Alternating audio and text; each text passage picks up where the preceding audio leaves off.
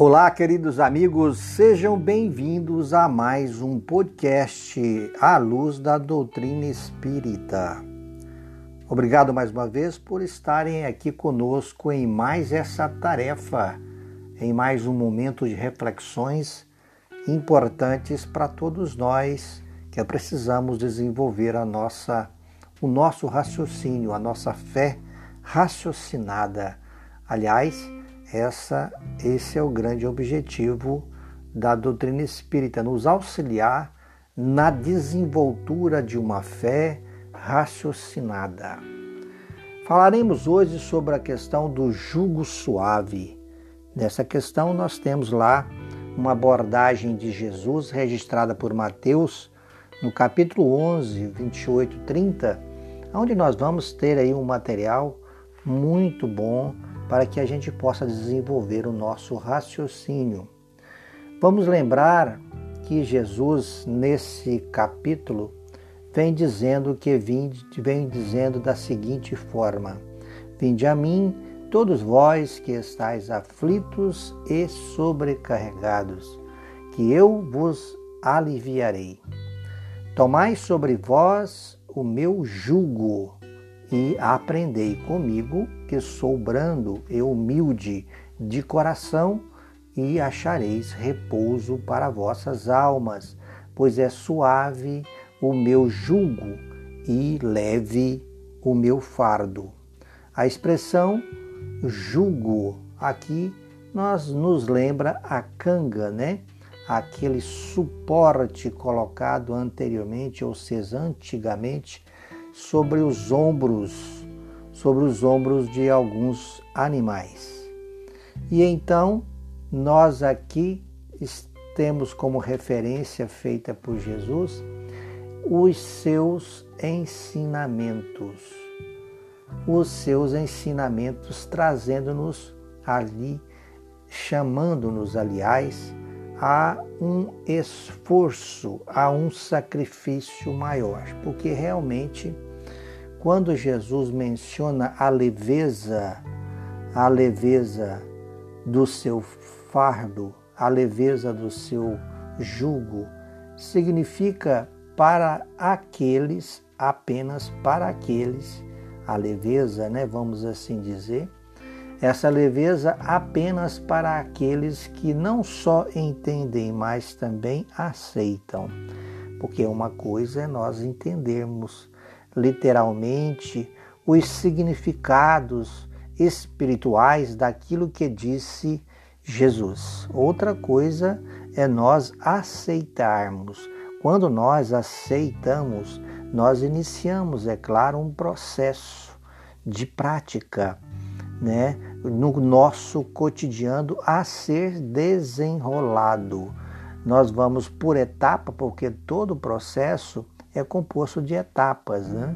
E nós vamos então estar aí é, absorvidos por esse processo, aonde nós vamos não só literalmente entender os ensinamentos de Jesus, não só ter o conhecimento, mas, é claro, ter em nós, no nosso íntimo, a disponibilidade de, de vivenciar estes mesmos ensinamentos, desenvolvendo então, como eu disse, esse processo, esse processo que vai se desenrolar durante toda a nossa, todos os nossos momentos existenciais, na busca então de se colocar em prática é, esses ensinamentos, né? Arcando com esses compromissos, né? com esse compromisso sublime de sacrificar em nós tudo aquilo que emana do orgulho e do egoísmo, que, na verdade, diz os benfeitores espirituais, o orgulho e o egoísmo é, na verdade, a fonte de todas as nossas misérias, de todas as misérias morais humanas. Então, não há no atual estágio de evolução do planeta, vamos assim lembrar nesse momento, quem não enfrente, por exemplo, ou não tenha enfrentado aflições e que não se tenha sentido ou que não se sinta sobrecarregado em virtude de suas dificuldades e sofrimentos. Isso resulta da própria condição da terra como um mundo de expiação e de prova. Agora, a doutrina dos Espíritos ensina que todo sofrimento se acha intimamente ligado à imperfeição, que toda imperfeição, assim como todo erro ou falta que dela resultar, traz consigo o castigo correspondente, ou seja, as consequências correspondentes como consequência natural e inevitável e que todo homem pode libertar-se das imperfeições, anular seus males e garantir, em virtude disso, a felicidade futura. Assim menciona Kardec sobre esse aspecto lá no livro Céu e Inferno, no capítulo 7, no item 33 desta obra, O Céu e Inferno. Pois bem, dificuldades e aflições, dores e sofrimentos não se constituem, portanto, numa situação imutável e irreversível. O destino do homem é a perfeição, mesmo que ele, por ignorar na maioria, na maioria das vezes, o próprio sentido da vida ainda não tenha compreendido direito essa verdade incontestável. A esse respeito, Jesus foi é, imperativamente categórico ao afirmar o seguinte: Sede, pois, vós outros perfeitos, como perfeito é o vosso Pai Celestial. Isto está lá em Mateus capítulo 5, versículos 48. Essa perfeição, é claro, está falando de uma perfeição relativa. Pois bem, o Evangelho de Jesus é o roteiro único e exclusivo para se alcançar essa perfeição e, em consequência, libertar-se das imperfeições e dos sofrimentos provenientes delas. Pois bem, é então o jugo suave a que se refere o relato de Mateus. A sua acolhida implica a eleição da moral evangélica como a norma de conduta fundamental do homem durante a sua romagem terrena. Não contém nenhuma fórmula mágica capaz de resolver ou de eliminar problemas ou dificuldades, mesmo porque a sua solução ou a eliminação é tarefa da, é tarefa da exclusiva alçada de quem livremente os criou ou seja, o próprio ser humano.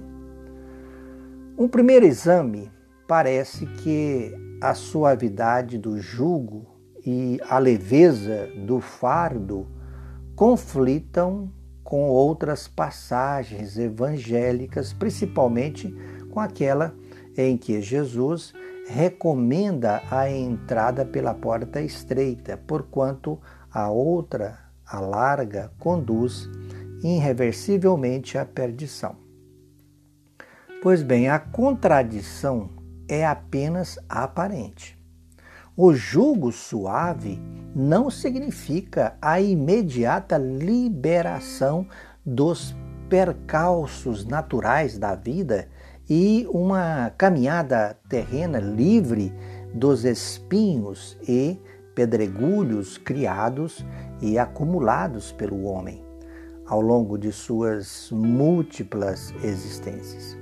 Trata-se isto, sim, de um roteiro seguro e firme que a bondade infinita de Deus lhe oferece para, para com seu próprio esforço afastar, superar ou eliminar as arestas de seu caminho.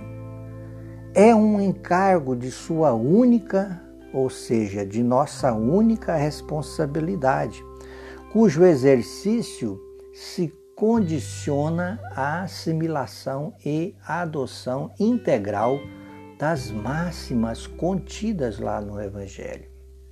Jesus não prometeu a cura milagrosa dos males humanos, mas apenas o seu alívio. Isso torna mais suave a longa e penosa jornada da humanidade no caminho da evolução e da perfeição final.